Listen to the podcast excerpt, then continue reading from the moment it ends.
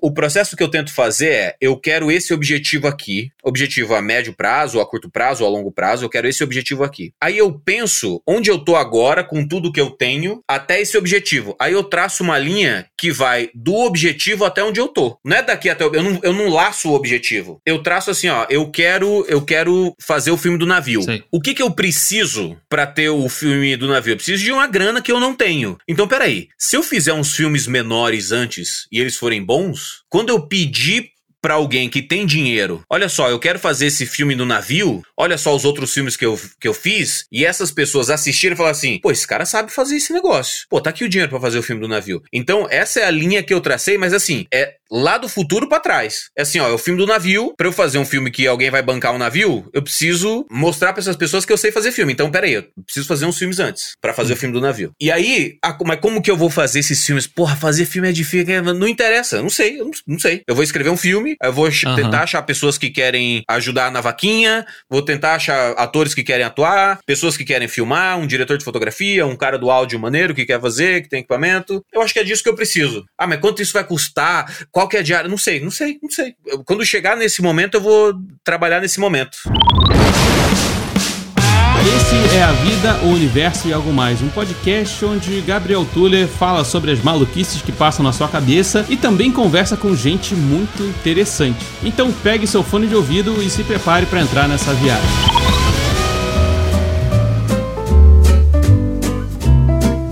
Bom, sejam muito bem-vindos a mais uma Vida, Universo e Algo Mais, um podcast onde eu converso com gente interessante sobre, obviamente, como o nome diz, a vida, o universo e algo mais. E no episódio de hoje eu tenho a honra de receber o Rodrigo Fernandes, o famoso, talvez não tão famoso assim, Jacaré Banguela. Não tô famoso assim, anônimo, um grande anônimo. Um grande anão, todo mundo conhece como Banguela, né? Não te conhece como Exato. Rodrigo Fernandes. Rodrigo Fernandes chegou depois. Cara, pouca gente me conhece como Rodrigo Fernandes, É, cara. quando eu falo, vou gravar com o Rodrigo Fernandes, quem? Quem é esse? É, Ah, exatamente. poxa, bacana. Quem é esse cara? Ah, o Jacaré Banguela. Ah, tá. O cara que fundou a internet no É. Brasil? Entendi. É igual, igual quando o, o, o Daniel Rezende me chamou pra, pra participar da cinebiografia do Arlindo Barreto. E eu falei, claro, aceito, vai ser um prazer. Aí ele falou, você sabe quem é Arlindo Barreto? Eu falei, eu não faço a menor ideia, mas vai, ser incrível atuar em mais um longa-metragem. Ele falou, então, é, o- é é o Bozo, a gente vai fazer o filme do Bozo. Eu falei, porra, claro, eu quero, quero muito fazer.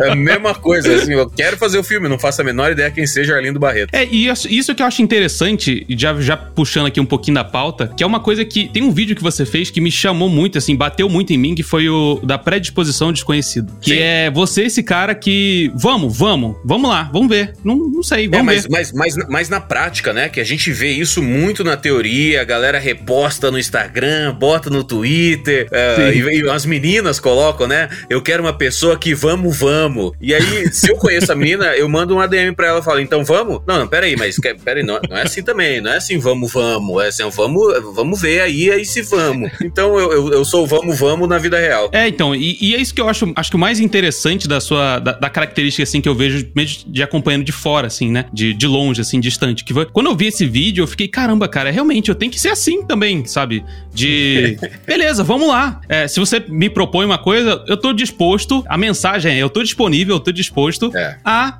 tentar essa experiência. Pode ser que Isso. dê, pode ser que dê errado, pode ser que dê certo, pode ser que eu não saiba, pode ser que, enfim, pode acontecer muita coisa, mas eu não quero ficar na Eu espero que aconteça tudo isso. Eu espero que aconteça, eu espero que dê tudo errado. Sim, é. Então, exatamente, porque no fim ainda sem ter uma história pra contar sobre, caramba, teve um dia que eu peguei um avião e fui pra Paris sem nem falar francês direito e, e tal, sabe? E como é que foi essa história? Sabe? Pelo menos histórias legais você vai E ter. é, mu- e é muito, é muito, é muito, play, é muito playboy quando, quando fala desse jeito, né? Quando, quando fala, é muito playboy, né? Não, um Sim. dia eu tava sem fazer, peguei um avião e fui pra Paris. Mas, ah, porque foi exatamente isso que aconteceu. Mas é que a história é, eu fui pro aeroporto pra alguma viagem que eu não sabia onde. E aí no aeroporto eu vi que a passagem mais barata, que era 2.600 reais ida e volta pra Paris. E, porra, você pensa hoje, isso continua sendo muito barato, vai. Sim, exatamente. Exatamente. 2.600 reais, ida e volta pra Paris, cara. E aí, é, comprando na hora ainda, não era comprando um mês de antecipação, um ano, não era Black Friday, não, era comprando na hora. E aí eu fui e tudo foi acontecendo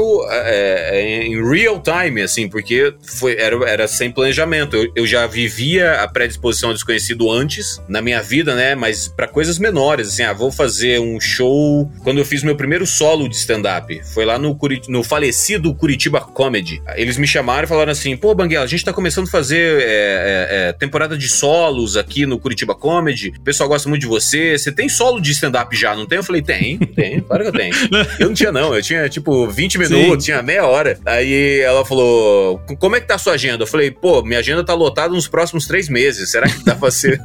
Aí ela falou: não, não, beleza, beleza. É a Rose Madalosso. Aí ela marcou para três meses depois. Aí eu, cara, no, escrevi no papel tudo que eu tinha de piada e dava uma meia hora. Eu falei: puta merda, eu tenho três meses para escrever mais 30 minutos de, de stand-up para eu ter um solo de stand-up. E aí isso me ajudou muito a, a ter um solo, porque você vai naquela preguiça do tipo: ah, pô, eu tô fazendo o meu show aqui, o pessoal tá rindo, eu tenho 15 minutos bons, uhum. tá legal, não preciso correr para fazer mais, porque isso aqui tá funcionando, tô fazendo show toda semana, mas como eu tinha um compromisso de ter uma hora, aí eu falei, porra, peraí, então eu vou escrever coisa nova e mixar com as coisas que eu já tenho e tal. Então eu, eu aceitava muito, até hoje, aceito muito a predisposição ao desconhecido, que é alguém te chamar para alguma coisa que você nunca fez na vida e você tá predisposto ao desconhecido. É Sim. você ser o cara do. Experimentar, de fato. É o cara do heavy metal, que o exemplo que eu sempre dou é o cara do heavy metal ir no sertanejo, e o cara do sertanejo ir Sim. numa balada rock. Eu falo assim, puta, não gosto desse estilo musical não gosto de. Como é? Você vai numa balada sertaneja, o cara que é roqueiro, ele vai numa balada sertaneja, ele vai ver o baterista, ele vai falar assim: não é possível que esse cara toque uma hora e meia, duas horas de show fazendo isso que ele faz na bateria. Porque é maluco a bateria do, do sertanejo ou do axé, por sim, exemplo. Sim, e, sim, e o cara do sertanejo que vai no rock vai falar assim: caramba, o, o, o ritmo, se você prestar atenção, se parece um pouco, assim, a, a, a, o ritmo que eu digo, a velocidade das uh -huh. coisas que vão acontecendo,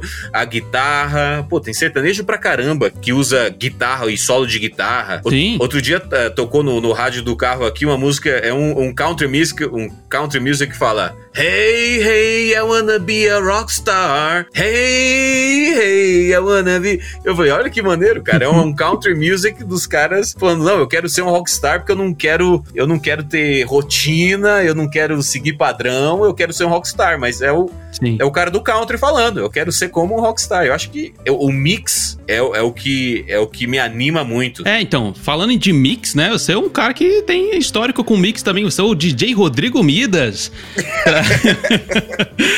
Você começou como, como DJ, né? De, lá, lá, da infância. A gente já foi se atropelando toda, mas você começou, você sempre foi esse cara, assim, de, de gostar de experimentar coisas novas? De, de, de onde que veio? De onde que você acha que veio isso, assim? Foi influência de família ou foi, sei lá, personalidade mesmo que começou surgindo, assim, do nada? Você falou, ah, acho que, de repente, vou tentar, vou experimentar, vamos ver que, como é que é, como é que surgiu isso. Cara, eu lembro o dia que isso aconteceu. Meu irmão, eu tenho um irmão que é DJ até hoje, meu irmão Thiago ele já era DJ. Quando eu morava em Sinop, no interior do Mato Grosso, uma cidadezinha do interior do Mato Grosso, uma amiga de classe, uma amiga de, de sala do meu irmão, é, o pai dela tava abrindo uma, uma balada lá em Sinop, chamada Cantuária. E meu irmão sempre foi envolvido com música, a gente tinha um, um a gente tinha um gravador de CD 4X. Ele gravava na incrível velocidade de quatro vezes. E a gente tinha conexão de internet uhum. de escada tal, isso lá no meio dos anos 90, né? E a gente fazia é, seleção de música e vendia na escola. A gente comprava CD virgem, gravava em 4X, é, a seleção de baixava no casal ou no Emule. Uhum. E, e, vendia. Então a gente era. Eu e meu irmão, a gente era conhecido por, por gostar de música e estar tá ligado com música. Isso lá nos anos 90. Aí quando a cantuária chegou em Sinop, essa amiga do meu irmão, Mariana, se eu não me engano, chamou meu irmão pra, pra virar DJ lá. Mas meu irmão nunca tinha sido DJ. Meu irmão gostava de música e, e, e ouvia muita música eletrônica e tal, mas nunca tinha tocado. E aí eles contrataram um DJ profissional, que era o DJ Gilberto, e meu irmão começou a aprender a tocar com o Gilberto. E aí meu irmão foi se interessando por fazer remix. Meu irmão, cinco anos mais velho velho do que eu. E o Gilberto já sabia fazer remix. E a gente tinha esse computador maneiro que meu pai tinha comprado pra gente na época. E eu lembro exatamente do dia que o Gilberto e meu irmão estavam fazendo um remix de Ana Júlia do Los Hermanos, que inclusive é a única música que presta do Los Hermanos. to todas as outras são horríveis, a única que presta é Ana Júlia. E aí eles estavam fazendo um remix de Ana Júlia e eu lembro de ver é, o negócio de, de marcar o tempo da música, coisa que eu nunca tinha visto na vida, que era. Tinha visto isso com dança de, de festa junina. Sim. Um, dois, três, quatro, cinco, seis, sete, oito. No militar também, né? Uhum, e aí eu via isso, eles marcando a batida da música, o ritmo, aqui, ó. Um, dois, três, quatro, marca. Cinco, seis, sete, oito, marca. É, aí agora a gente tem que acertar o pitch da batida para colocar e tem que tirar um pouco do grave da música original pro grave da música. E não, não tinha nada musical que a gente sim, fazia, sim. era só botava batida eletrônica. Era no feeling, né? É, não, a gente até ia, era no feeling, mas no, a gente não, não, não, não, compunha melodia nova. Pra, não, era assim, era, era o, o rock, Ana Júlia, uhum. e aí ia no, no ouvido, marcava, botava a batida, via se não tava encavalando, uhum. e vamos nessa. E aí, sábado tocava na balada o remix. E eu, isso me deixou fascinado, cara fascinado a possibilidade de você botar uma batida numa música e aquela música transformar e, e virar uma música de balada. E, e, aí toca na balada e é uma música que tá tocando no rádio, todo mundo já gosta. E aí toca na balada, fica incrível e todo mundo gosta mais ainda. E acho que foi. É, na minha cabeça é claro que esse foi o momento. Quando eu vi o meu irmão e o Gilberto remixando Ana Júlia. E um dos primeiros remixes que eu fiz, cara, foi é, Já Sei Namorar do Tribalistas. Que legal, cara. Eu botei uma batida, porque já sem namorar, ela é um, é um, é um, é um, que é um folkzinho. É, isso, é tipo isso. E ela e eu achava que ela precisava ter uma batida para tocar na balada, né? E, na verdade eu não achava, ela tinha que ter uma batida para tocar na balada, porque senão não faz sentido. Imagina, você tá no meio da balada, tá tocando lá um Avicii, um David Guetta, e de repente começa. Uh, uh, uh. Só a voz, né? É, exatamente, né? E aí eu fiz e tocou na balada. E quando você ouve a música, cara, tocando no som da balada, cara, as luzes piscando e todo mundo curtindo, assim. Era música que tava tocando no rádio e não tinha um remix ainda. Ou se tinha, a gente não tinha acesso a esse remix. Sim, sim. Cara, é, é isso, é de você. É, é, uma sensação que eu experimentei muitos anos depois no stand-up. Uhum. De você botar a tua criação e ter a reação das pessoas na hora. Isso, isso esse, esse sabor, eu, eu já tinha experimentado como DJ. Sim de você fazer a tua criação, botar pro público e o público julgar na hora. É, eu fui ter depois fazendo stand-up, de escrever no meu quarto uma piada, contar no palco, as pessoas darem risada ou não.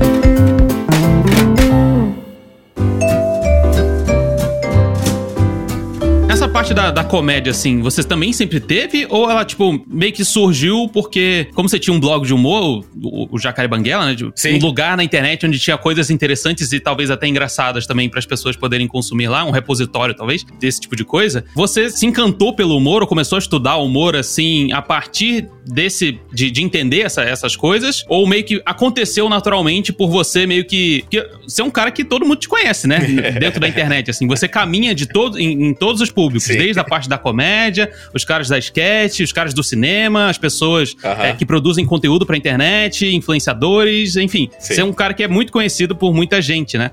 Então, é, eu acho que talvez esse enriquecimento de você poder é, experimentar as coisas novas te trouxe essa, é, talvez essa percepção de que, não, cara, eu não preciso me fechar para essas coisas, vou consumir e vou ver. E a partir de então que surgiu esse, esse seu interesse por comédia, ou, enfim, como é que foi isso? Cara, eu tava pensando exatamente nisso que, que você me perguntou agora, hoje de manhã. Eu tava dirigindo e eu comecei a pensar é, é quando foi que eu comecei a fazer o que eu faço até hoje, que é comédia ou comunicação, né? Sim, sim. E eu lembro, cara, que eu tinha um pensamento muito, muito maluco que eu realmente não sei de onde veio esse pensamento, mas eu lembro do pensamento que os meus amigos eram muito bons jogando bola. Os meus colegas de classe, muito bons jogando bola. Uhum. E eu não era, então eu era goleiro. Eu sempre que, que a galera se reunia para jogar bola, eu era goleiro porque eu era horrível jogando bola. e eu lembro que eu comecei a ter um pensamento que era: ah, eu não, eu não preciso saber jogar bola, não. Eu sou inteligente. Eu não preciso ter um corpo malhado, não. Eu sou inteligente. eu, tinha,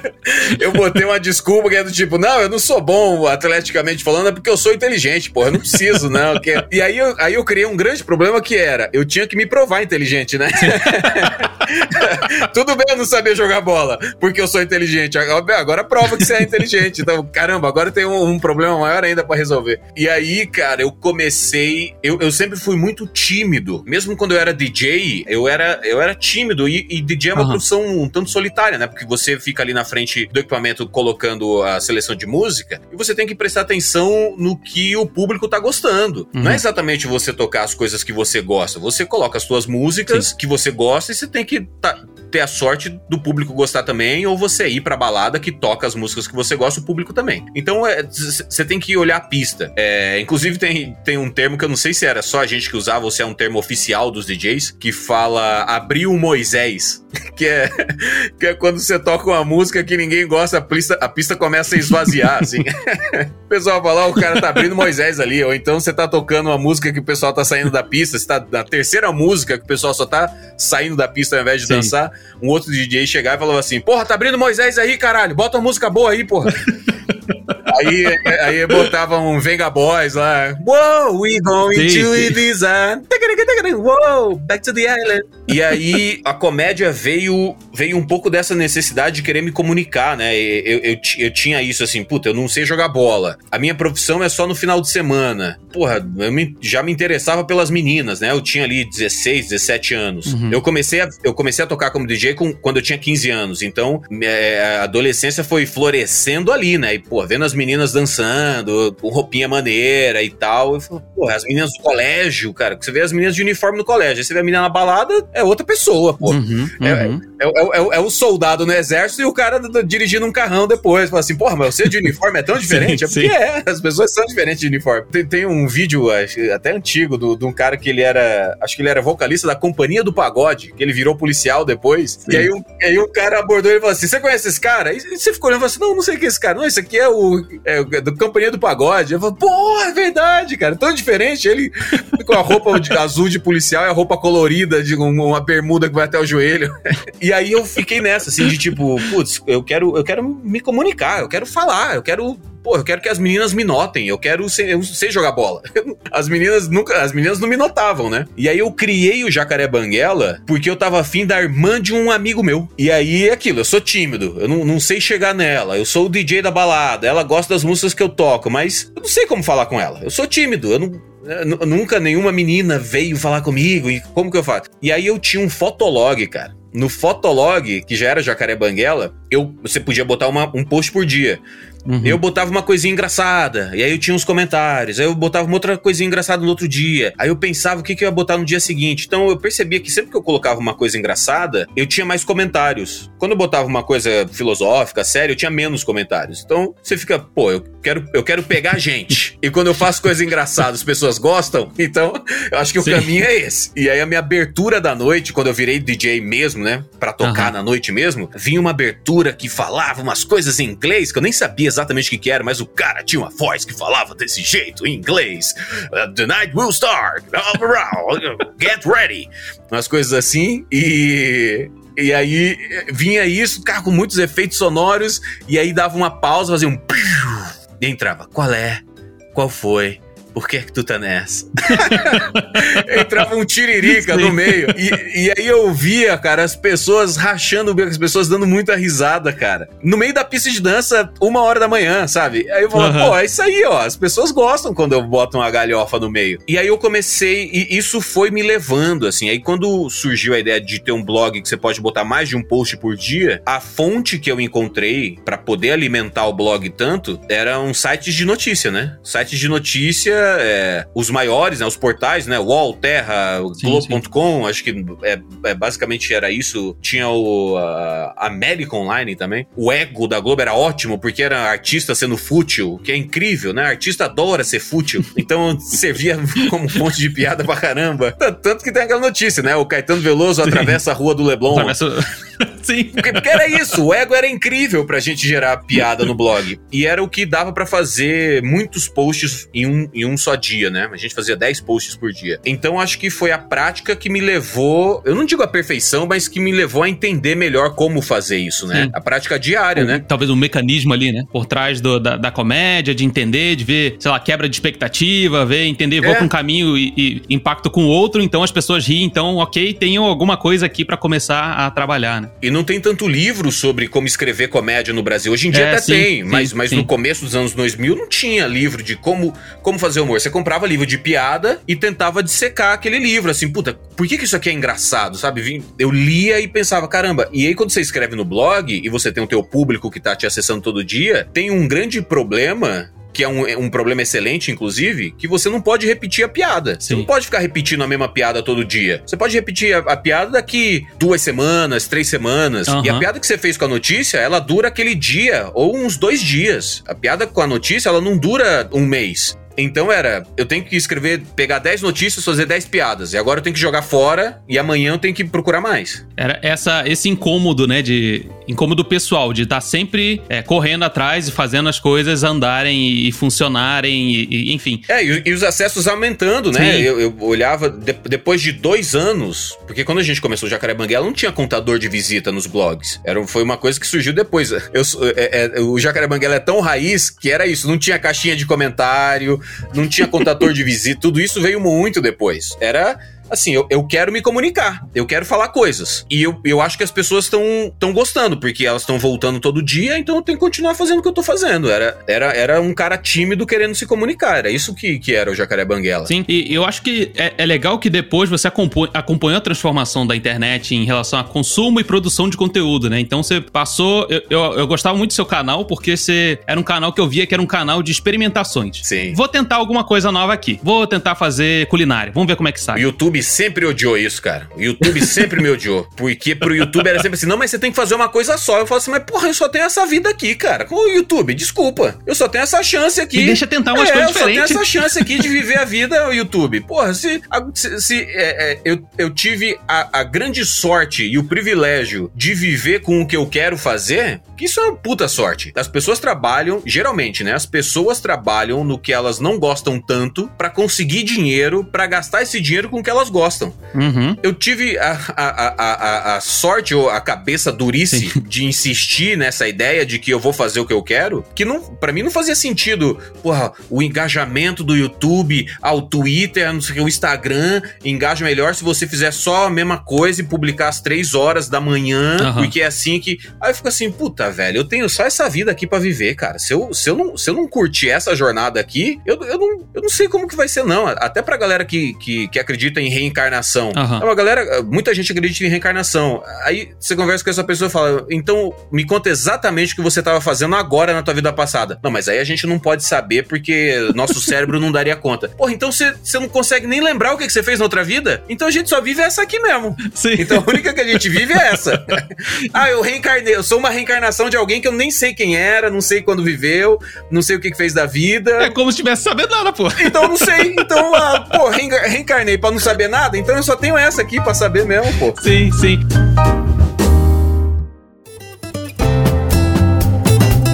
É, eu acho legal, cara, é, de, falando desse, dessa, dessa parte, assim, desse avanço, assim, da internet, você é, participando, né, e estando em diferentes núcleos da internet, vamos colocar assim, uhum. porque isso, como eu falei, isso dá um enriquecimento tão grande às nossas experiências como um todo, né, porque eu sempre vejo que você é um cara que, primeiro, gosta de dialogar, segundo, gosta de saber. Muito. Quando alguém vem te questionar alguma coisa, ou quando alguém vem perguntar alguma coisa, você fala, não, não sei, cara, me, me explica, me explica um pouco mais sobre isso aí, que eu não sei o que, que é que você tá falando. Pô, aqui, Banguela, você falou não sei o que, aí você... É, é mesmo? Me explica, por que que por, por, que que isso é, sei lá, ofensivo? Por que que isso é, é um cara investigador, né? Esse é um, é um, é um, eu gosto muito que é um cara investigador de eu não tô aqui para te questionar ou apontar o dedo na sua cara, eu só quero entender o que você tá falando. É. Então, senta aqui e vamos conversar, vamos, vamos ver como é que como é que você pensa. E aí, de repente, a gente consegue chegar a um denominador comum aqui entre a gente e tal. Exatamente. Eu acho muito legal. É uma característica que tá em falta, eu sinto hoje em dia, de que a gente tá muito não disposto a querer conversar. É, é. É, não digo nem de, de, enfim, ir pros extremos e tal, mas sim de que a gente não tá disposto a querer entender o que levou a outra pessoa a chegar àquela conclusão que ela chegou lá e por que ela pensa talvez um pouco diferente é. de você. Tá tudo tão maluco que a gente tá percebendo que a gentileza é uma coisa extremamente surpreendente, né? sim, exatamente. tá tudo tão maluco que quando você é gentil, as pessoas falam, ih, caralho, olha esse cara aí. De que planeta que ele veio? Por que, que você tá sendo... sendo gentil aí? Por que, que você tá sendo gentil assim? Por que, que você tá Quem tá sendo é legal, cara? Que porra é essa? O que, que tá acontecendo com você? Você anda fumando maconha? Você é um maconheiro? Esquerdista? Aí pronto, aí vira. Aí já, já foi. É, é. é exatamente, tem, tem, aí já tem, foi, né? Tem que ter um motivo. Às vezes, quando eu começo uma live no Instagram, pô, tá tocando uma música aqui, eu falei, ei, galera, pô, tamo aí, o que, que vocês estão fazendo? Aqui tem uma diferença de horário grande, né, do, do de Chicago é, pro Brasil. Sim, e sim. aí o pessoal é, entra lá e fala assim, ih, é o Banguela, tá bêbado. Eu falo assim, porra, pra vocês, uma pessoa animada é só com álcool mesmo? Vocês não conseguem conceber a possibilidade de alguém tá feliz só porque tá feliz? Parece que a, a gente meio que potencializou essa faceta da internet de ser um lugar de reclamações, né? Um, um grande moral é, de reclamações. É, Você não pode estar tá bem em momento nenhum. Não, Você não. tem que estar tá sempre. O normal, o normal é ser triste e ou agressivo. E rancoroso, né? Sabe? Se você é, é se você não é triste, agressivo, rancoroso, você você tá errado. E, sim, e é, sim, é, sim. pra mim isso é muito estranho. E por várias vezes eu fui o cara triste, agressivo e ou rancoroso na internet, porque você acha que a, a tua bolha é o universo, né? Então você segue aquelas pessoas, aquelas pessoas falam daquele jeito e você acaba virando aquilo, né? É, é, é filosófico, né? O homem é uhum. é fruto do meio e o meio é fruto do homem. Então, se vira uma cultura de agressão, você não quer ficar excluído da cultura. A gente quer fazer parte de tribos, né? A gente quer caminhar com pessoas que a gente admira. E se a gente vê pessoas que a gente admira é, sendo escroto e, e, continuando tendo sucesso, você pensa, porra, tá aí o, o, caminho então é ser escroto, porque é assim que, que, que faz sucesso, né? Ou censor, ou limitador, né? Você não pode fazer isso, você não pode falar isso, você não pode falar o que você tá falando porque eu me sinto ofendido. Uhum. Porra, então será que não é você que tem que repensar o que te ofende e o que não te ofende? Será que a culpa é minha? A gente não se conhece. E aí eu tô falando uma coisa que você se sentiu ofendido. Será que não é um pouco sobre o que você tem que tolerar ou não, sabe? É, é, então, é, tudo é meio, meio tá tudo um pouco nebuloso, né? Sim, sim, sim. Tem um, um, é, eu vi o Maurício Meirelles, acho, falando sobre isso, assim, de que sobre a famosa pergunta do existe limite no humor? E ele fala: "Não, não existe um limite no humor, existe o seu limite dentro do humor lá. Aquilo que você acha engraçado ou não, você, é. OK, é o seu limite é. ali na, na, naquele ponto, né? Aqui eu tô excluindo, claro, aquela parte mais extremista, de novo, só para é. deixar aqui em, em só para deixar claro para todo claro, mundo. Claro, claro. Mas é, é muito é muito intrigante como a internet diz mais sobre nós mesmos, quando a gente se interage com os outros, do que é. sobre a interação dos outros ou a imagem que eu formei de outra pessoa, né? Como você falou, às vezes o cara, você postou uma coisa é. e o cara se sentiu completamente ofendido, mas você não sabe a menor, não, não sabe o que, que, é aquela pessoa, o que, que ele tá fazendo. É, exatamente. E, e, é uma, e é uma discussão do tipo assim: você me ofendeu, você tem que entender isso. Eu falo assim: peraí, eu sou um comediante, você tá entendendo o que eu tô fazendo? Porque o cara fala assim: você tem que entender, o, você publicou no teu Twitter o que você quis. Você publicou no teu Instagram, no teu Facebook o que você quis. Você quis publicar. Chega uma pessoa do nada e fala assim: "Eu me senti ofendido e você tem que entender que eu não gostei disso". Então, peraí, você não tá entendendo o que eu tô fazendo. Eu tô fazendo uma piada aqui. V vamos entrar no, numa discussão maneira aqui para entender um entender o outro? Porque se for só para todo mundo entender você, quem é você, ô realeza? Hein, realeza? que, que porra é essa? Então, é, então é isso. Todo mundo tem que te entender e, e você não quer entender ninguém. Porque isso me incomoda um pouco do que tá acontecendo agora, e eu não acho nem que é uma questão de geração, sim, sim. porque não, não, não tem idade. Uhum. É uma uhum. coisa que tá acontecendo nesse período. Tem velho, tem jovem que tá vivendo a mesma coisa que é há tempos atrás a gente entendia que o mundo não é feito pra gente e a gente tenta se encaixar no mundo. Uhum. É, a gente tenta ir pro, pro caminho do áudio, ou pro caminho do humor, ou pro caminho do vídeo, ou pro caminho do, da arquitetura, ou pro, pro caminho que você quiser. Sim. Porque o mundo tá aí cheio de oportunidade e de possibilidade, mais possibilidade do que oportunidade, e você vai é, achando o teu lugar no mundo e se encaixando e achando o teu grupo. Hoje em dia o que eu percebo é que as pessoas querem que o mundo adapte a ela. Sim. Que o mundo se adapte aos gostos dela. Então essa pessoa fica assim: eu não gosto disso aqui, eu quero que isso não exista. Vamos cancelar? E aí eu vou chamar meus amigos aqui, a gente vai cancelar isso aqui porque a gente não quer que isso exista. E aí o meu pensamento é assim: porra, a gente é quase 8 bilhões, nós somos quase 8 bilhões de pessoas no planeta Terra qual é a chance das coisas serem feitas pra gente? A, a chance maior é que as coisas não são feitas pra gente. Sim. Só que a gente é besta o suficiente de querer umas coisas aí. Aí a gente fala, não, eu quero comprar o fonezinho da Apple que, que, que é só a perninha do fone, porque eu, eu, gosto, todo mundo tá usando, é prático pra caralho. A gente não precisa, mas pare, parece que a gente precisa. E aí, é assim, não, é, pô, mas eu quero amarelo e a Apple só faz branco. Não, mas é uma decisão da Apple. Mas aí o que que é? A, a, a Apple é amarelofóbica? Que, que porra é essa, Apple? Então vamos cancelar a Apple, não vamos mais comprar a Apple e a Apple fica assim, puta, olha só o prejuízo que a gente vai ter porque o Zezinho 23 não quer comprar o nosso fone. Sim. Então é uma coisa da galera ficar muito puta porque o mundo não tá se adaptando a ela. E, e, isso na minha cabeça não faz muito sentido. Fala assim, olha, o mundo já tava aí antes da gente chegar, o mundo vai continuar depois que a gente morrer. Tem muita coisa que tem que ser melhorada mesmo, tem coisa que, que tá errada, que tem que ser melhorada, Sim. mas tem coisa que é aquele negócio, ah, é mimimi. Nem tudo é mimimi, mas também tem mimimi. Uhum. nem tudo Sim. é, nem tudo é Sim. é mimimi. Mas de vez em quando, de vez em quando é, porra. De vez em quando, quando você quer que o mundo uh, se adapte ao seu gosto, porra, aí parece que é mimimi. Aí não é justiça. É só mimimi mesmo. E, e quando você não faz esse esforço de, cara, olha só, isso aqui pode soar ofensivo por conta disso aqui. Sei lá, tem uma carga histórica, é. tem uma coisa que você às vezes nem pensou quando você falou aquilo lá. Claro. Quando a pessoa tá disposta a sentar com você e falar, olha, eu acredito que isso me ofendeu, ofendeu um grupo que eu participo por conta de XYZ, por causa disso, disso, disso. Por mais que, sei lá, no final você ainda não concorde, você vai falar: não, ok, eu entendi o seu ponto, vou repensar. Vou ver, vamos ver é. como é que vai ser isso. E tudo bem mentir também pra sair da discussão, não tem problema não. Você pode falar, vou repensar, e aí você nem repensa. Porque você só não quer discutir, porque não, não é um mundo de verdades, a vida não é um documentário, né? Sim. Tudo bem você mentir também. Você vê a Lumena no Big Brother, né? Sim, Pô, ela sim. chegou lá dando uh, de dedo na cara de todo mundo, e a galera aqui fora ficou meio assim, ei, que porra é essa, cara? Ei, por que que, por que que tudo tem que ser do teu gosto, sabe? É, calma, calma. Sim. É uma sociedade, é do gosto de todo mundo. E, e, era uma coisa assim, nossa, isso me ofende muito. E aí você para e analisa friamente, nem era ofensivo. Sim. Assim, ó, tudo bem que você se ofende, mas aí você que você que lide com isso, pô. Tem coisa que me ofende, eu não vou lá ficar cancelando as pessoas porque eu me senti ofendido, pô. Qual é? É a sociedade. Senão a gente começa a ir para um lugar que eu acho perigoso, uh -huh. que é que é a censura. Sim, sim, sim. Que a gente começa, a gente começa a ir para esse lugar. Não, ah, o Banguela tá falando que quando você pede para não falar é censura. Não é ainda. Mas se a gente começa a não falar, pô, peraí. Ah, você, se você, você pode falar, mas você vai falar Sim. e vai sofrer o peso da consequência. Pô, peraí. Então você tá criando um peso de uma consequência que não existe para que eu não fale o que você vai se sentir ofendido. Pô, sim, a gente tá sim, chegando sim. na ditadura aí. Uhum. Olha, olha a ditadura chegando. É, é, é. Então, peraí. Então eu vou lutando contra. Eu vou do meu jeitinho, eu vou assim, não, peraí. Acho, não,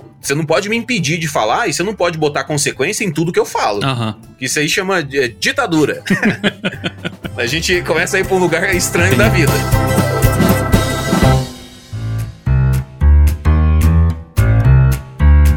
Eu acho legal essa, essa conversa, a gente poder caminhar um pouquinho, conversar um pouco sobre isso. A gente falou um pouco sobre comédia, sobre, sobre seus estudos, sobre, enfim, sua vontade de fazer as coisas. Como é que foi essa sua relação com o cinema, né? Que você agora, para quem não sabe, você tá morando em Chicago, no momento dessa gravação aqui. Sim. Você tá morando em Chicago porque você foi para ir para estudar cinema e não só cinema, cinema de comédia. É uma coisa ultra específica. Exatamente. que tem aí. Afunilei. Afunilou pra caramba, né? É. Conta um pouquinho dessa história, de como que foi essa. Primeiro, a sua relação com o cinema, né? Porque você já, já fazia algumas participações no cinema. E depois de falar ah, legal, acho que vou estudar aqui para fazer filmes e como eu gosto de comédia e gosto de, de, enfim, causar esse sentimento das pessoas, vou estudar comédia e cinema ao mesmo tempo. Por que não? Porque a gente só tem uma vida, né? Não dá pra estudar uma coisa e depois outra. É, exatamente.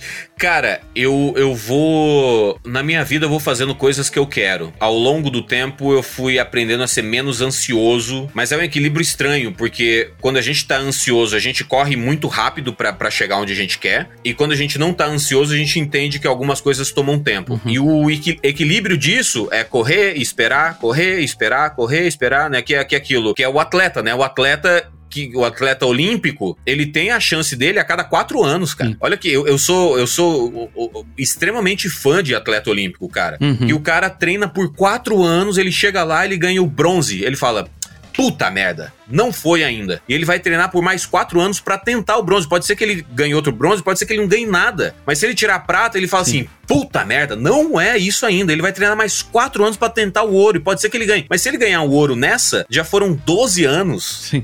e três chances. Então eu fico assim: caramba, cara, tudo bem eu correr atrás e tudo bem que algumas coisas levam tempo. E aí eu tava no Brasil fazendo stand-up, já tinha dois solos de stand-up publicado, já tinha meu livro publicado, tava trabalhando na TV, no programa Eliana há muito tempo, já tinha trabalhado no Agora é Tarde com Rafinha Bastos, tinha feito programa no Multishow, especial no Comedy Central. Uhum. Aí eu quis fazer cinema, que eu falava, cara, cinema é uma coisa que fica eterna, né? Você faz um filme e o filme fica lá porque ele marca aquele momento daquele período da humanidade, é um registro muito legal, assim, filme é um registro muito legal. E aí, a primeira coisa que eu fui fazer foi estudar cinema. Eu fui né, estudar atuação para cinema. Tem dois cursos bem específicos, que é o da Fátima Toledo, em São Paulo, uhum. e no Rio de Janeiro tem do Sérgio Pena, que tem dois módulos. E aí eu fiz esses cursos porque eu queria entender como era atuação para cinema. E fui publicando nas minhas redes sociais: olha, eu tô estudando, porque eu quero atuar cinema, eu quero aprender essa modalidade. E aí os convites começaram a aparecer, de fazer uma participação pequena num filme aqui, no outro filme ali. Pô, o cara já sabe atuar, o cara tem seguidores, isso pode ajudar na divulgação do filme. Eu sempre soube que os convites que apareciam para mim eram um pouco por causa das minhas redes sociais, que poderia ajudar na divulgação do filme. Uhum. Mas para mim tudo bem, eu queria estar envolvido no set, né? E aí quando você tá no set, você vê toda aquela equipe trabalhando, o diretor movendo a câmera, o cara ajeitando a luz, você vê é tanta dedicação de tanta gente para fazer um filme acontecer que você tem que dar o teu máximo, assim, não, não é um lugar para você ficar cansado, né, ficar fazer de qualquer jeito. É muita gente trabalhando para que você fique bem no, no, no, filme e o filme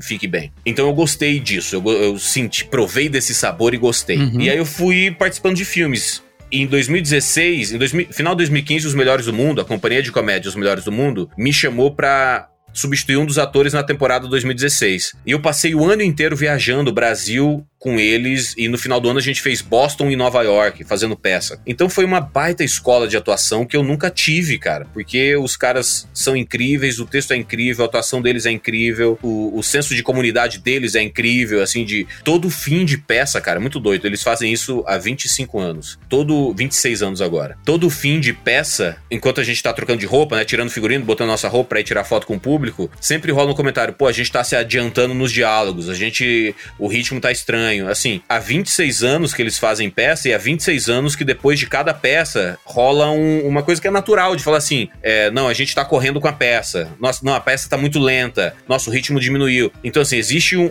um padrão de qualidade deles. E isso, para mim, foi muito legal de, de, de viver isso. E Sim. aí, em 2018, Aí, em 2017, eu fiz O Namorado da Minha Namorada, que foi uma peça que eu tinha comprado, uma peça americana, um monólogo americano que eu tinha comprado. Os uhum. direitos tinha comprado em 2014 para fazer em 2015. A timeline é maluca. Eu comprei o um monólogo em 2014 porque eu queria fazer esse monólogo em 2014. É uma, um monólogo americano chamado Namorado da Minha Namorada. Comprei no final do ano. 2015, eu tava em cinco programas de TV ao mesmo tempo. Eu tava na Fox Sports fazendo Fox para Todos, eu tava no Multishow fazendo o Queimando a Roda com o Marcelo Marrom e o Vitor Sarro. Eu tava fazendo Agora é Tarde com Rafinha Bastos na, na Band.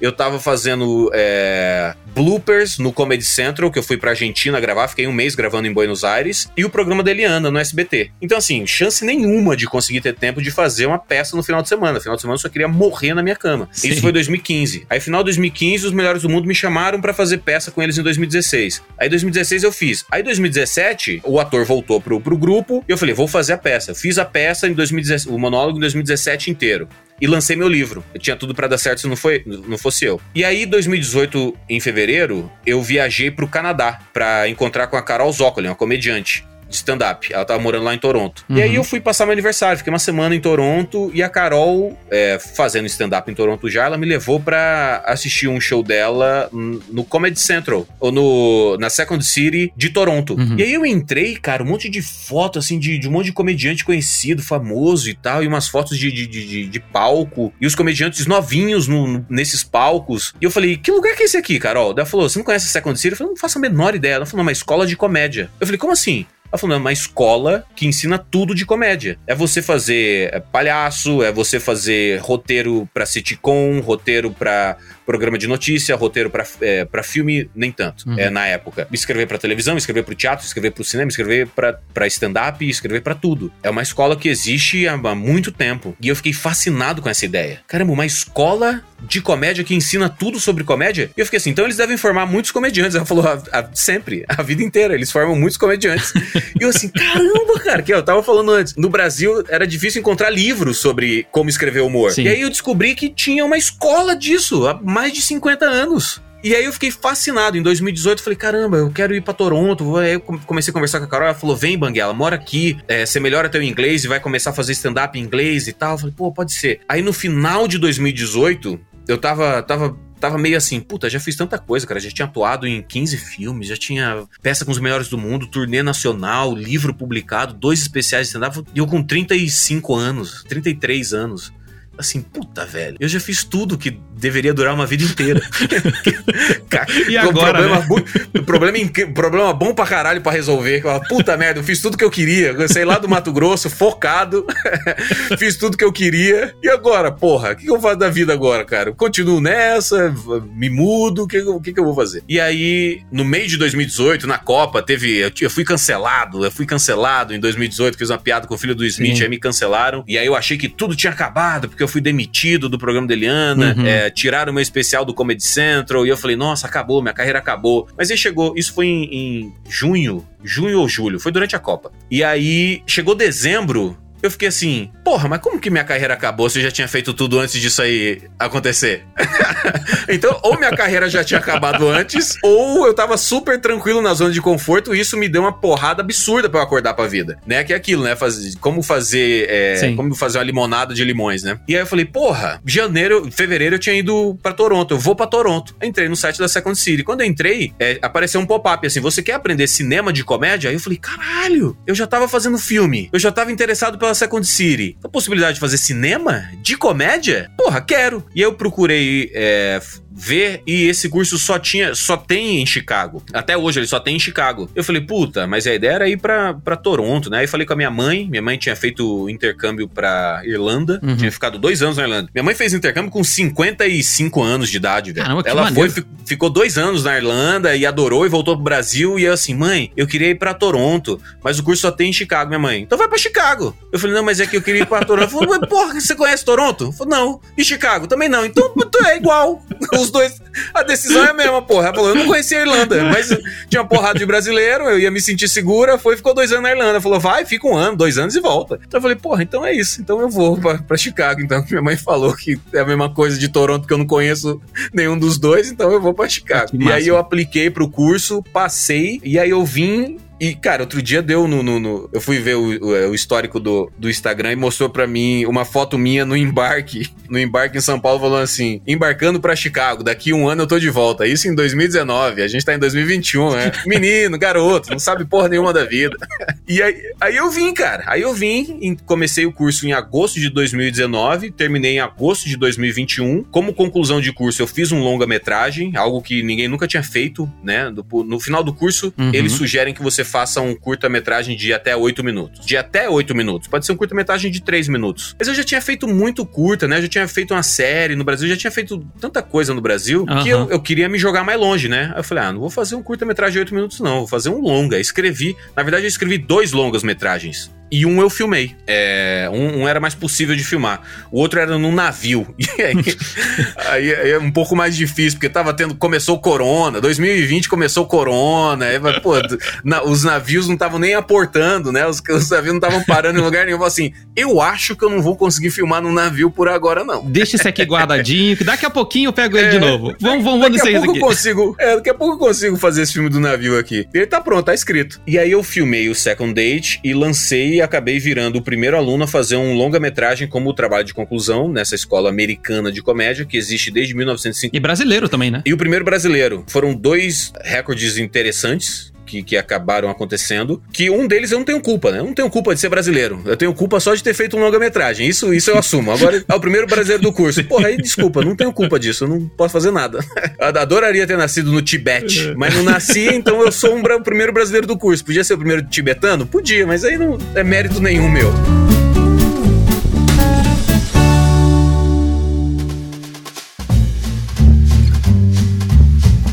Eu participei do, do, financiamento do filme e tal, achei, achei super maneiro. Foi o meu filme de ano novo aqui, de 2020 para 2021, a gente não podia sair. Falei, ah, Tô com o filme é, do Banguela. Eu lancei ele dia 31, 31 de dezembro, é. Não tenho nada para fazer, não tem fogos para assistir. Tô é. aqui em São Paulo, eu e minha esposa. É. Vou botar o filme do Banguela pra assistir na virada do ano e assistir. É. E o filme é muito bom, é um filme muito bom. Eu, acho, eu, achei muito legal, sabe? Eu gosto muito, eu tava até falando com a minha esposa sobre isso, que eu gosto muito de ver vontade nas coisas que as pessoas fazem, sabe? Uhum. Então, isso me motiva a querer ajudar, de alguma forma. De alguma forma eu quero ajudar as pessoas que eu vejo que o cara tem intencionalidade naquilo que ele tá fazendo. Então ele tem vontade de fazer aquilo, mas ele, sei lá, precisa de um compartilhamento. Uhum. Eu, ah, beleza, é uma parada que eu consigo fazer. Então, vamos fazer, porque isso vai sim. ajudar o cara. Pode ser pequeno, pode ser quase sim, nada para mim, mas para ele vai fazer uma diferença muito grande. Então, eu gosto muito de ver isso e de incentivar, sabe, esse tipo de atitude nas pessoas, porque às vezes a gente fica muito travado por conta de medo e de uhum. não saber é, o que vai acontecer, como que vai ser e, e, e, tudo mais. E quando alguém toma essa coragem de fazer alguma coisa, eu gosto de incentivar o cara. Não, vai lá, eu tô bancando isso aí pra você, vai lá, vai lá que eu Legal. tô aqui. Se precisar de alguma coisa, tô aí. Você pode nem saber que eu existo, mas eu tô aqui. Se precisar, estamos aí. Agradeço muito isso, velho. Agradeço muito por isso mesmo, porque era uma. É aquilo, uma loucura da minha cabeça, assim. É do tipo, quero fazer um longa-metragem. Não sei como fazer um longa-metragem. Tô aprendendo, vim pra cá aprender a fazer um longa-metragem. Vou apostar na loucura, porque a loucura sempre tem, sempre tem dado certo para mim. é, um, é, um, caminho que sempre, sempre tem dado certo para mim. E, e ao longo desse tempo também eu fui percebendo que o medo, o medo também é um hábito. Uhum. O medo, a, a gente é, vai vivendo a vida, a gente não percebe. Então, assim, puta, tenho medo de arriscar, porque uma vez eu arrisquei e me dei mal pra caramba. Porra, peraí, às, às vezes que você arriscou e se deu bem. Então foda-se às vezes que, que deu errado. Porque às vezes que deu errado, que, às vezes que deram errado, agora você sabe como não errar naquilo. Se você for errar em algo novo, porra, incrível, cara. Incrível. Agora ficar errando no mesmo erro aí é cagada mesmo. É, voltar com a ex pela terceira vez, porra, já não deu certo, cara. Porra, olha, 8 bilhões de pessoas aí, porra. Porra, gente pra caceta aí, cara. Vai, vai viver a vida, pô. Errar um erro novo é tranquilo, cara. Vai lá, arrisca, é um erro novo. E tem uma coisa também, quando você se arrisca e você se dá bem, e eu acho que se, se dá bem é continuar vivo. Sim. se você arriscou e continuou vivo, você se deu bem. Vai, vamos, vamos falar a verdade. Você se deu bem pra caramba. E você vai virando um pouco especialista em se dar bem em situações adversas. Uhum. Então você se joga no desconhecido, sem rede de proteção, mas você fica assim, puta, mas eu acho que a esse ponto eu já aprendi a voar, ou pelo menos, pelo menos planar. Uhum. É, é, é, como se você pulasse do precipício, você não tem um paraquedas e você não tem uma rede de proteção lá embaixo, nem um colchão. Mas você tem aquela roupa de esquilo, sabe? Aquela sei, que os sei. caras abrem o braço e eles vão voando pra frente assim. Uhum. Você tem isso. Por quê? Você desenvolveu essa asinha. Então você não, não tem o paraquedas, mas você, você, você vai cair muito rápido no chão e pode ser que você não sobreviva? Pode, mas vai ser uma jornada maneira. Vai ser um voo legal. Porra, o voo vai ser legal pra caralho. Você vê os vídeos do cara no YouTube que os caras vêm caindo, caindo, caindo, eles passam no meio de umas rochas, assim. Sim, sim. Sabe que sim. o cara vem no vale, ele passa no meio de umas rochas, frau, 300 por hora. Assim, porra, a sensação que esse cara teve foi incrível, porque ele sabia que ele podia morrer. Porque se, o cara vem de longe, medindo assim, ele vem calculando. Não, eu tenho que descer um pouco mais. Não, eu tenho que subir um pouco mais, tem que descer um pouco mais. Se ele erra esse cálculo, ele dá de frente na rocha a 300 por hora. Sim. Então, essa, essa adrenalina que eu gosto, do tipo, eu vou apostar numa loucura aqui e, e a cada segundo que, eu tá, que tá passando, eu tô calculando o risco de dar errado. É o cara que vem voando no, no, no vem caindo e, e, quer passar no meio da rocha. Então, é isso, essa adrenalina sempre me motiva. Então, quando eu fui fazer o filme, eu comecei a ficar assim: nada vai me parar, nada vai me parar. Eu vou fazer um filme, eu vou fazer um filme. Vai ser difícil, vai ser difícil, vai ser difícil, mas um, um passo de cada vez, um passo de cada vez.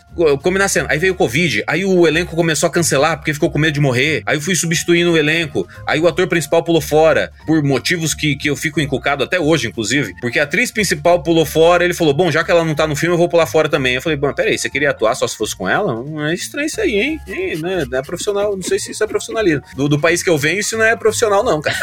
é, mas tudo bem. E aí, nessa que os atores estavam cancelando, eu falei, então eu vou assumir o papel principal, porque menos uma pessoa para reescalar pro filme. Eu tinha um papel pequeniníssimo no filme. Uhum. E aí eu fiz o primeiro filme. Fiz, finalizei, editei, problemas no som, tanto na captação do som quanto na edição do som. Isso me deixou chateado e eu ficava assim, puta, não quero lançar o filme com esse problema no som, mas vamos nessa. É, vai, ser, vai ser ótimo. É, é, o primeiro, eu tô aprendendo. Acho que as pessoas vão entender que, que, que, é o meu primeiro trabalho e que ele, ele é um trabalho acadêmico, apesar de, da finalização dele não ter cara de trabalho acadêmico. Isso, isso eu uhum. tenho plena noção. O colorista, o Marcos Maia, fez um trabalho absurdamente incrível de deixar ele com cara de filme. E aí eu, eu lancei por ter lançado, por ter sido corajoso de fazer o que ninguém tinha feito, porque na minha cabeça é, se ninguém fez, não é porque é impossível, é só porque ninguém fez.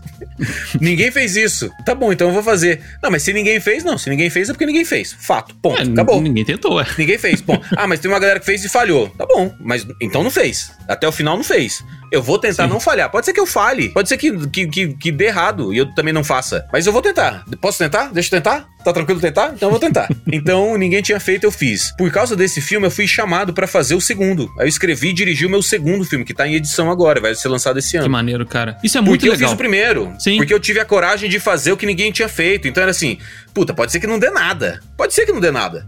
Eu fiz o segundo filme. Tá, tá, tá sendo editado o segundo filme. E tô escrevendo o terceiro. E, e, tem o do navio, e tem o do navio que já tá escrito. tem do navio, tá aí. Eu acho muito legal isso, justamente pelo que você falou, sabe? De, cara, beleza, qual, sei lá, qual que é a pior coisa que pode acontecer se esse filme der errado? Ah, é ele não sair, né? Não, sei lá, eu transformar ele num é. curta, sei lá. Você só não pode morrer. Exatamente. A minha regra é só não pode morrer. Adolescente, adolescente é uma coisa incrível que adolescente não vê limite nas coisas. Adolescente eu acho que vai viver para sempre, né? Sim. Adolescente, é uma, eu adoro adolescente, que adolescente adolescente, tá, o cara tá com 23 anos, ele fala assim: Eu amo essa mulher aqui. Essa menina de. Eu tenho 23, essa menina de 21 é a mulher que eu quero pra minha vida. Aí vai lá e engravida a menina. Uhum. Aí, porra, chega o cara com 25 anos de idade e fala: Caralho, que cagada, a vida é longa.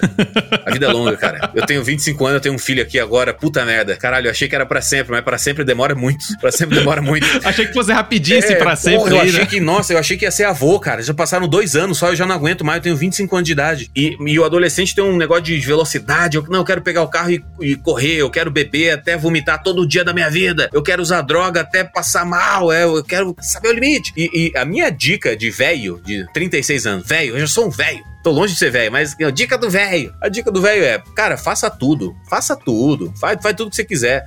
Mas não morre. Não, não se coloque em risco de morte. Você, se você se colocar em risco de morte, porra, aí Sim. você não curte o restante da jornada. Então vai, faz tuas loucuras aí, maneiro, beber, beber até vomitar, do caralho, mas tenta, tenta curtir sem vomitar. Só, só de zoeira, só de zoeira. Tenta curtir sem, sem ficar loucaço. Tenta, tenta ficar loucaço sem beber. Olha que do caralho. Já pensou a possibilidade de você ficar loucaço sem precisar beber? E aí, quando você fica loucaço sem beber, é que é, eu, eu fui aprendendo isso com stand-up e com teatro, né? Você sobe no palco, você tá loucaço, né? Você tá fazendo piada, você tá, tem um ritmo para entregar tudo ali, uhum. e você vai falar coisas absurdas para as pessoas darem risada, né? Aquela inversão de expectativa e tudo mais, todas aquelas técnicas. Então você sai do palco com uma adrenalina absurda. E aí você percebe percebe e fala assim: puta, velho, eu não preciso estar tá loucaço de, de qualquer outra substância pra, pra me divertir e divertir todo mundo. E aí, cada vez mais você bebe menos. Quer dizer, tem gente que bebe mais.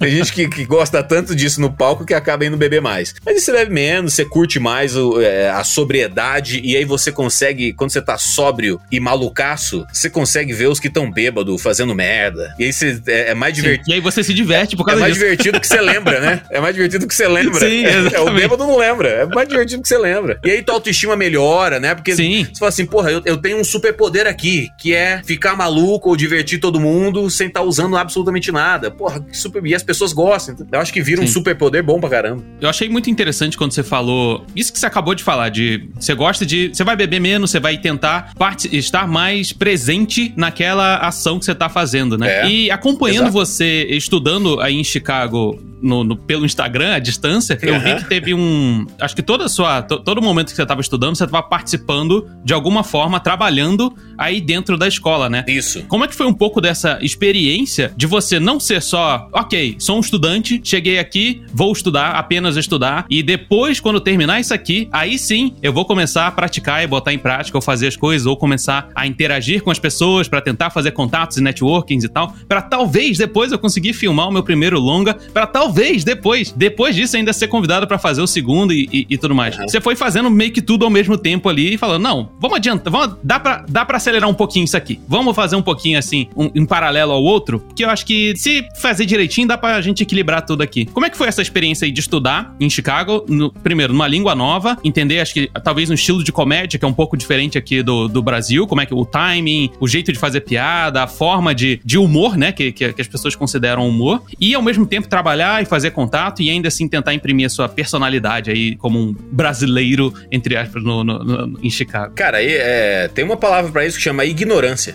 Quando você é burro, você, você só toca o barco. Eu, eu, eu gosto muito de, de, de, acreditar na minha ignorância, que é um, um, pouco, um, um pouco dos princípios da, da comédia, é autodepreciação, né? Autodepreciação é, é, um, é um estilo cômico também, né? Você Sim. zoar você, ao invés de, de, de zoar outras pessoas ou outras situações. Sim. E eu gosto muito da autodepreciação. Eu, eu, eu, eu me sinto tranquilo. E ao mesmo tempo que eu me sinto tranquilo com a autodepreciação, isso me deixa mais confiante. Porque se eu tenho plena noção dos meus defeitos e da minha ignorância, porra, qualquer pessoa que for querer apontar os meus defeitos e minha ignorância, eu já tenho 20 piadas para cada um desses defeitos que as pessoas apontarem. Então, a minha autoconfiança melhora quando eu tenho noção dos meus defeitos. Então, quando eu tava aqui, é, pô, eu vim pra cá, eu sabia que meu inglês não era incrível, e eu vim pra cá sabendo disso. Eu não, eu não fui numa onda tipo, eu preciso me preparar melhor, ter um inglês incrível. Eu fui assim, não, uhum. eu vou melhorar meu inglês enquanto eu for vivendo lá, porque é impossível impossível isso não acontecer. E aí, nos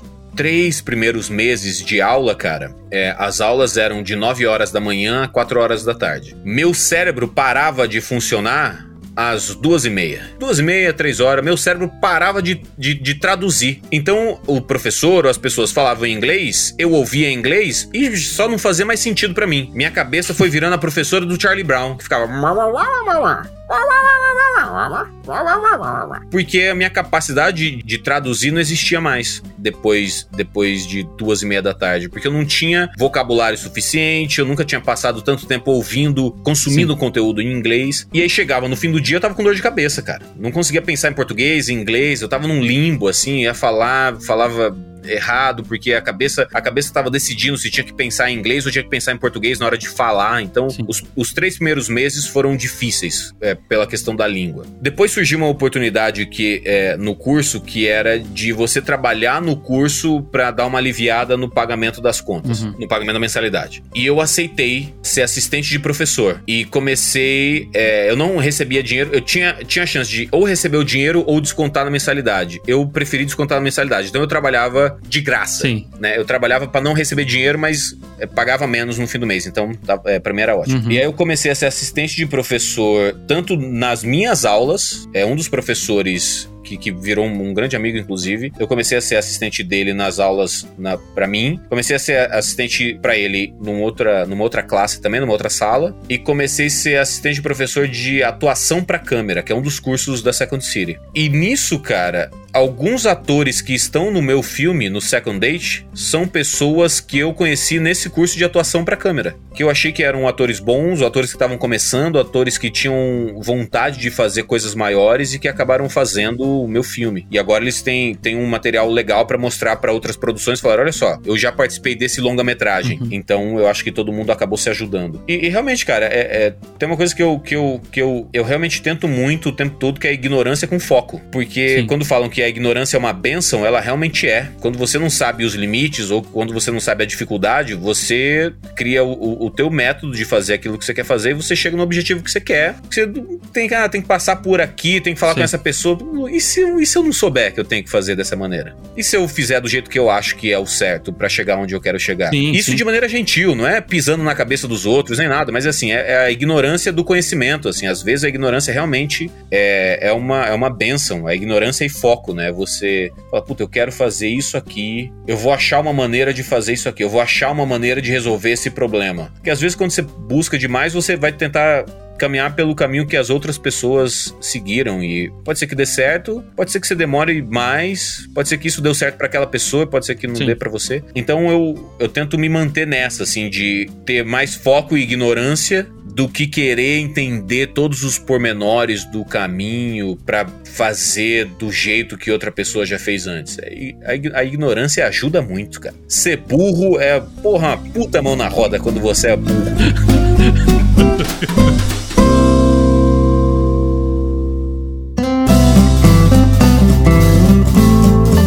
falou, a ignorância, ela, ao mesmo tempo em que ela é uma benção, ela também protege a gente, né? É. Às vezes você vai fazer uma coisa errada, aí alguém fala, não, mas tá errado, cara. Você também não.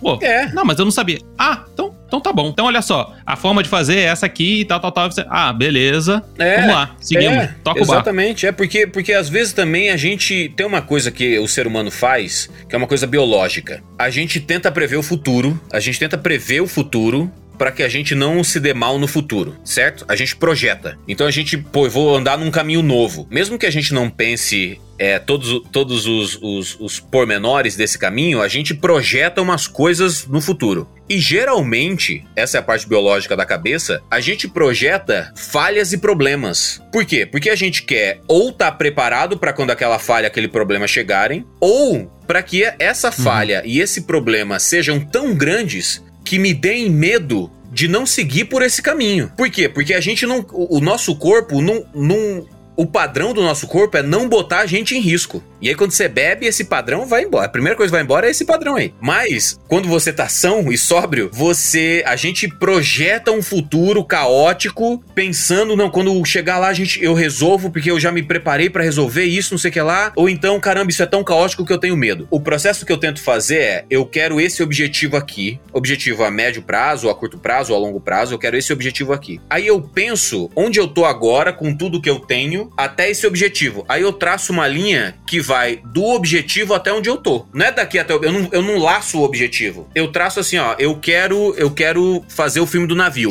O que que eu preciso para ter o filme do navio? Eu preciso de uma grana que eu não tenho. Então, peraí. Se eu fizer uns filmes menores antes e eles forem bons, quando eu pedir para alguém que tem dinheiro, olha só, eu quero fazer esse filme no navio, olha só os outros filmes que eu, que eu fiz, e essas pessoas assistirem e falar assim, pô, esse cara sabe fazer esse negócio. Pô, tá aqui o dinheiro para fazer o filme do navio. Então, essa é a linha que eu tracei, mas assim, é lá do futuro para trás. É assim, ó, é o filme do navio, para eu fazer um filme que alguém vai bancar um navio, eu preciso mostrar para essas pessoas que eu sei fazer filme. Então, pera aí, eu preciso fazer uns filmes antes para fazer o filme do navio. E aí, a, mas como que eu vou fazer esses filmes? Porra, fazer filme é difícil, não interessa, não sei, eu não, não sei. Eu vou escrever um filme, eu vou uhum. tentar achar pessoas que querem ajudar na vaquinha, vou tentar achar atores que querem atuar, pessoas que querem filmar, um diretor de fotografia, um cara do áudio maneiro que quer fazer, que tem equipamento. Eu acho que é disso que eu preciso. Ah, mas quanto isso vai custar? Qual que é a diária? Não sei, não sei, não sei. Eu, quando chegar nesse momento, eu vou trabalhar nesse momento. Não adianta eu projetar o problema. Eu, eu vou tocar meu barco. Eu preciso fazer um roteiro bom. Eu tenho um roteiro bom pro próximo filme? Ainda não tenho. Tô escrevendo. Tô escrevendo e reescrevendo. Quando eu achar que tá bom, aí eu vou tentar chamar atores pra atuar. E se eu conseguir um, um, ator grandioso, um ator de nome, que foi assim que o Tarantino fez Cães de Aluguel, um cara que falou assim: não, eu produzo filmes, e nem produzi exatamente, tinha produzido uhum. um ou dois filmes. Eu gostei muito do seu roteiro, vou produzir teu roteiro, vou trazer uns atores aí. Aí o Tarantino falou: então vai lá, dê o seu melhor. E aí o cara conseguiu o contato do Harvey Keitel. Harvey Keitel. E aí o Harvey Keitel leu e falou assim: adorei, mas eu quero ser produtor executivo, que eu quero, eu vou trazer grana, mas eu quero tirar uma grana. O cara falou, beleza. Aí, pelo Harvey,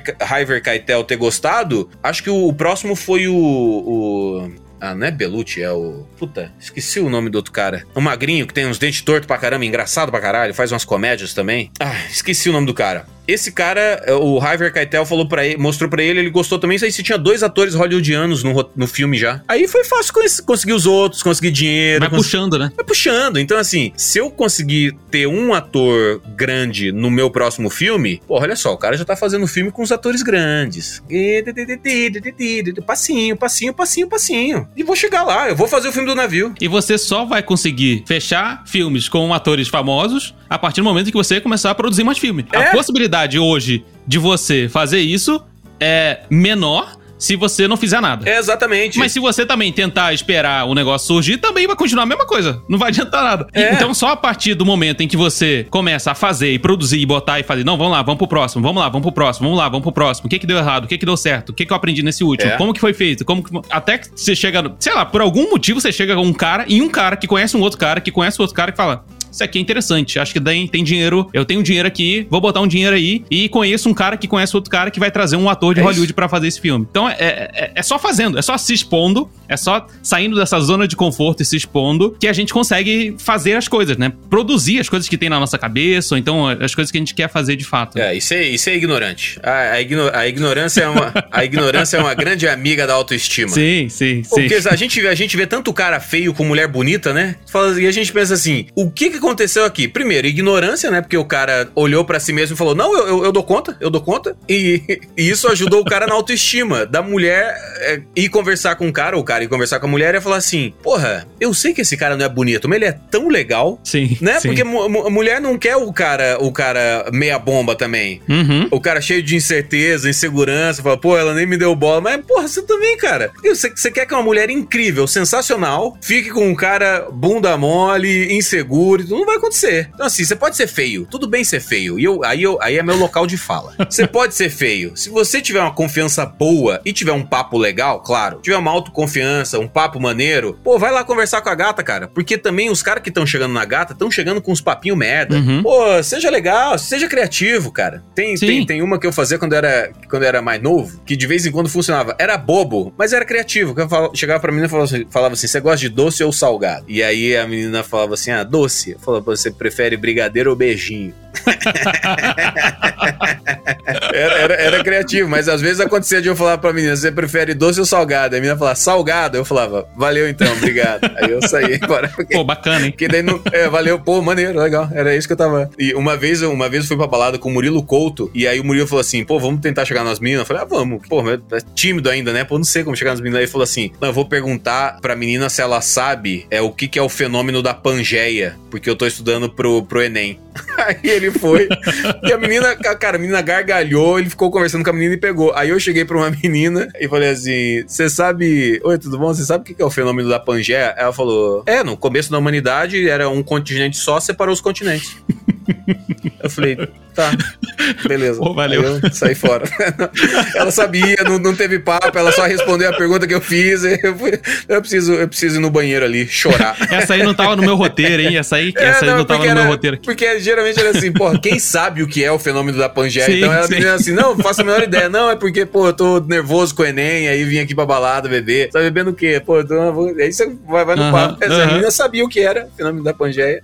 Essa, essa parada de autoconfiança é muito engraçada. Eu fiz faculdade de História, fiz, um, um, fiz metade da faculdade de História. E um dos trabalhos de História Moderna era para fazer um seminário uhum. sobre a História Moderna, sobre essa mudança e tal, da, da sair do, do, modelo feudal e para o modelo moderno, das máquinas e tudo mais. Uhum. Não sei o que, que, me deu no meio da, desse seminário, é, e eu sempre repetia para os meus colegas que 70% do que você faz é autoconfiança. Então, vai lá. É. Banca que você tá fazendo, vai lá. Claro. E eu tava fazendo um seminário junto com os amigos, apresentando um seminário lá pra professora. E aí, era, tava falando da, da, da parte de história moderna e tal, dessa transição, não sei o quê. Eu falei, gente, pensa no, pensa no exterminador do futuro. Sabe quando as máquinas tomam o poder e substituem os seres humanos? A gente para de, de ser. Os seres humanos passam é, a não ser mais importantes para a produção de, de matérias-primas e tudo mais. Foi isso que aconteceu na história moderna. E aí todo mundo passou e, e ficou me olhando. Por que, que você tá falando isso, cara? Eu falei, sei lá, é porque foi o que me veio na cabeça quando eu tava lendo essa, essa parte aqui. Foi, ah, tipo o Exterminador do Futuro, foi, que tava que substituindo as máquinas e tal. É. Aí a professora riu pra caramba da minha cara. E todo, todo, todo mundo achou que a gente ia tomar nota baixa, mas não. Tirei lá um 8. Pô, excelente. Só por causa disso. Excelente, cara. Exatamente, e é isso mesmo. E, e, e no stand-up é isso também. Por mais que você tenha ali tuas piadas, que você já tá fazendo essa piada há algum tempo e elas funcionam, cada plateia é uma plateia, cara. Toda vez que você sobe no palco é um, é um é novo. Por mais que você tenha autoconfiança, por mais que você é, hoje em dia, né, que eu já tenho um repertório pra, pra ir pulando de assunto, se o assunto que eu tô falando já não, não tá conectando com a plateia, você vai pra um outro assunto e tudo mais. Uhum. É ainda assim, cara, você sobe na. Você não quer ficar pulando de, de assunto, você quer chegar, fazer o teu roteirinho que, que funciona e ir embora pra casa com dinheiro no bolso e tá tudo certo. Mas, cara, é, é isso, 70% é, é confiança. Tem uma piada que eu fazia sobre maratona. Eu, eu falava que eu tava fazendo academia e o cara e o professor falou: "Você, se você continuar fazendo academia, você vai acabar gostando tanto disso, você vai querer correr uma maratona". E eu gordaço, né, falou assim: "Olha para mim, qual a chance de eu fazer uma maratona?". e eu fui pesquisar a história da maratona. Filipides era um mensageiro da, da Grécia, uhum. se eu não me engano, e eles foram para batalha na montanha da maratona. Eles perderam a batalha e ele, ele percebeu que o, o exército que os caras foram pro barco, eles iam voltar pra Grécia, eles iam atacar a Grécia pelo mar, porque os guerreiros estavam todos na batalha. Então ele correu 42 quilômetros, é por isso a, a, quilometragem é essa. Ele correu 42 quilômetros na montanha, na maratona, voltando pra Grécia para avisar que eles tinham. É, que, que os caras estavam indo atacar. E ele chegou, deu o recado e morreu por exaustão. Essa é a história do Filípides. E aí, quando criaram os Jogos Olímpicos, homenagearam o Filípides que morreu por exaustão. Qual é a chance de eu querer fazer a merda desse esporte, cara. Não existe a menor possibilidade de eu querer fazer um esporte em que o homenageado morreu. Ele não queria ser homenageado. Se ele pudesse, não, não existia maratona. Sim. Só existiu porque ele morreu. Então, assim, não existe a possibilidade de eu me dedicar a esse esporte em que as pessoas correm e morrem de exaustão. E aí eu lembro que eu fiz essa piada é, em alguma das primeiras vezes e eu chamei o Diogo Portugal pra, pra assistir. Uhum. Eu falei, Diogo, tô fazendo uma piada sobre um negócio histórico e tal, queria que você desse uma olhada. Aí eu fiz a piada no palco, as pessoas riram. E aí depois eu falei, e aí, Diogo, você acha que a piada é boa? Ele falou, cara, a piada é boa, mas conforme você foi contando, eu fui ficando muito nervoso porque eu pensava comigo, onde é que tá a piada? Onde que vem a piada, cara? Não tem piada não, cara. Ele tá só contando a história do cara que correu a Grécia, o guerreiro, o navio. Puta que... Onde... Cadê a piada, Banguela? Não tem piada. E aí, quando chega no final, ele falou assim: Porra, a piada é boa. A piada é boa. Mas ele ficou assim, caralho, cara. E é isso. Eu, eu falei, Diogo, autoconfiança, cara. Eu tenho, que, eu tenho que acreditar na história do Felipe. Eu tenho que contar a história para que no final as pessoas entendam: ah, porra, ok. Entendi todo. O cara sofreu pra caramba pra ser homenageado. Se tudo desse certo, não existia maratona. É, é, esse é o meu ponto. Se tudo tivesse dado certo e o Felipe diz não tivesse morrido, não existia maratona. Então, assim, não, a gente tem que parar de homenagear o cara que morreu por exaustão, porra. Qual é?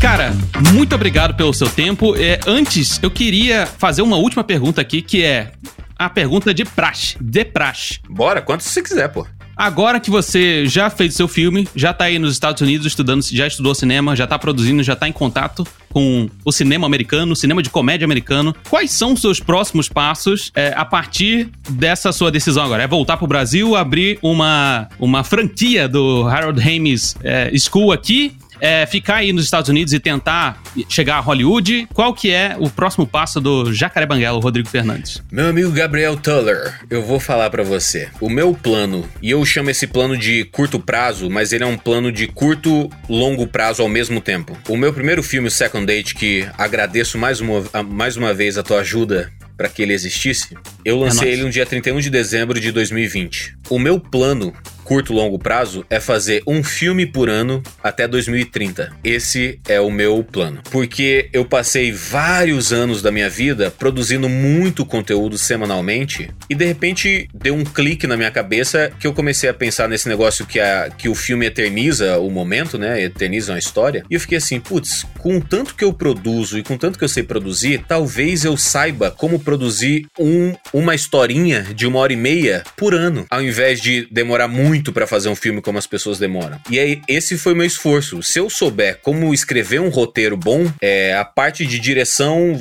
você tem muita ajuda. Você tem ajuda do ator que atua bem, o, o diretor de fotografia que vai botar uma luz legal e vai sugerir um, um, um movimento da câmera, assim como você também vai trazer suas ideias de movimento de câmera. Mas se eu souber escrever um roteiro muito bom, sozinho, contar uma história muito boa, eu consigo fazer um filme por ano nos próximos 10 anos. E como eu te falei, o Second Date foi lançado já no dia 31 de dezembro de 2020. O Rushed Submission, que é o segundo filme, tá em edição, tá indo pra, pra finalização da, da edição. E eu tô escrevendo o filme que vai ser o filme que eu vou lançar em 2022. vou, não sei se é o filme esse ano e lance 2022, ou o filme lance 2022, mas ele vai ser, é o, é o filme de 2022. Ele já tá sendo escrito. O filme do navio, que pode acontecer a qualquer momento, quando tudo reabrir e, e, e alguém quiser comprar o filme. Eu tenho uma lista de ideias de filmes que eu venho escrevendo há uns. há uns seis anos. Porque eu abri um Google Docs um dia e fui jogando ideias. E eu numero essas ideias.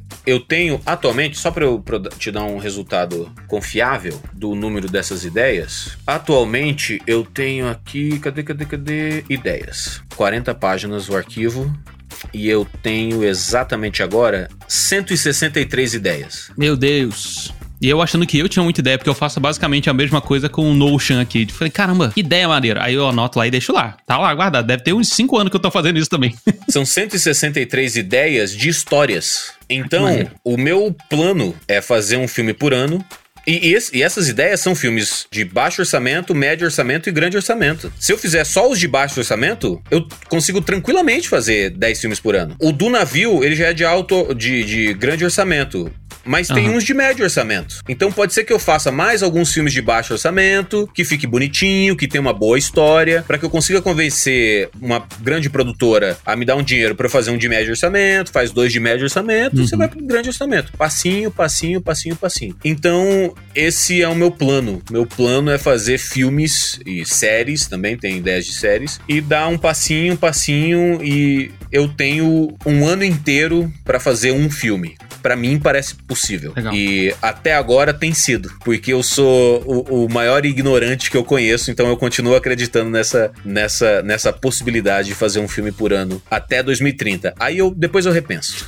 depois pensa nos próximos passos, é, né? daí eu vou, ter, vou ter 45 anos de idade, vou ter 10 filmes no bolso, a vida vai ter acontecido, que é o, que o, a minha conta é o seguinte, meu avô, meu avô materno, ele tem 91 anos, meu avô paterno já faleceu com 90 anos, meu avô paterno faleceu faleceu com 90, meu avô materno tem 91 e tá vivo. E uhum. vacinado. Vivo e vacinado. Eu penso o seguinte: é se eu chegar aos 45 anos de idade, eu vou ter a metade de uma jornada inteira de vida. Quando eu tenho 36 e eu penso, caramba, eu tô velho, Fala assim, caralho, eu não cheguei na Sim. metade. Eu não cheguei na metade da metade do que é uma jornada de vida inteira. E aquilo, quando eu tava com 33, eu tava assim, puta merda, já fiz tudo. Passaram-se três anos. E eu, e eu tô fazendo plano pros próximos, é, pros próximos anos até eu chegar em 45. Uhum. Eu sou horrível de matemática, não vou me forçar isso agora. Então eu tô, eu tô é, fazendo planos para chegar até os 45. Que na minha cabeça 45 é a metade da jornada da minha vida. E outra, o meu avô tem 91 anos, porque hoje a medicina permite que você seja saudável aos,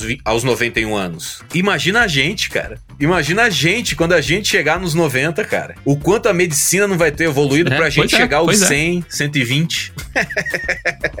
então, assim, caramba, eu tô tão jovem, cara, pro que é a jornada da vida. Então, meu plano é trabalhar, fazer os filmes até os meus 45 anos. E pode ser que tudo mude no meio do caminho, mas assim, esse é o plano. Quando chegar nos 45, eu repenso a jornada. E a única coisa que eu tento não fazer é morrer. Eu só tento não morrer. Se eu não morrer, eu acho que o plano de vida vai, vai seguir bem. Cara, que maravilha. É muito bom. É, para mim, o podcast, ele é uma desculpa pra gente conversar com gente interessante. E acho que a gente cumpriu essa tarefa aqui hoje. A gente conversou, teve uma conversa. Pô, espero que você encontre pessoas interessantes depois de mim. Não, mas eu te chamei por causa dos teus seguidores. Depois, de repente, eu posso chamar eles aí. É, isso, é isso, é isso. Quando você, quando você fizer o. Quando você fizer o, a artezinha do, do, do, do Instagram, o arraste pra cima, me manda que daí eu boto lá, o pessoal vai lá ouvir, tá tudo certo. Não, cara, muito obrigado por ter disponibilizado seu tempo. Eu sei que é um pouco difícil a gente conseguir organizar os horários, as agendas e tudo mais, mas muito obrigado por ter disponibilizado seu tempo e onde as pessoas podem te encontrar aí nessa internet de meu Deus, é no Instagram, no Twitter, onde é que você tá aí? É, no Instagram é onde eu mais fico ativo, que os stories tem uma coisa maneira, né? Que você fala uma merda lá e 24 horas depois desapareceu já. Então eu, eu tenho, tenho compartilhado minha vida mais na, no Instagram mesmo, porque desaparece, isso é bom. Então, é, arroba jbanguela é o meu Twitter e o meu Instagram. E são as duas redes que eu tô mais ativo. Mas ainda assim, no Instagram é muito mais no Stories do que no, no na timeline. A timeline eu, eu porra, caguei um pouco para tô, o Instagram desculpa, mas não tô nem aí pra tua timeline. Então, ah, tem que atualizar direto, tem que fazer três posts, tem que usar a mesma cor de roupa. Ah, peida nada, eu tenho mais o que fazer na minha vida. Tem que escrever roteiro, pô. Tem um hackzinho, eu tenho que fazer tem que filme pra conseguir. É, tem que. Não, porra, tem que. A hashtag certa. Não, eu tenho que escrever roteiro pra conseguir fazer o filme do navio. É isso que eu tenho que fazer. Exatamente. É isso, gente. Se você gostou, compartilha aí com seus amigos, dá, dá, um print aí, bota no, no, nos seus stories, me marca lá que vai ser um prazer poder bater papo com você através do, do Instagram Ou seja lá onde você esteja compartilhando. Se você achou interessante, compartilha com seus amigos e é isso. A gente se vê na próxima. Tchau, tchau.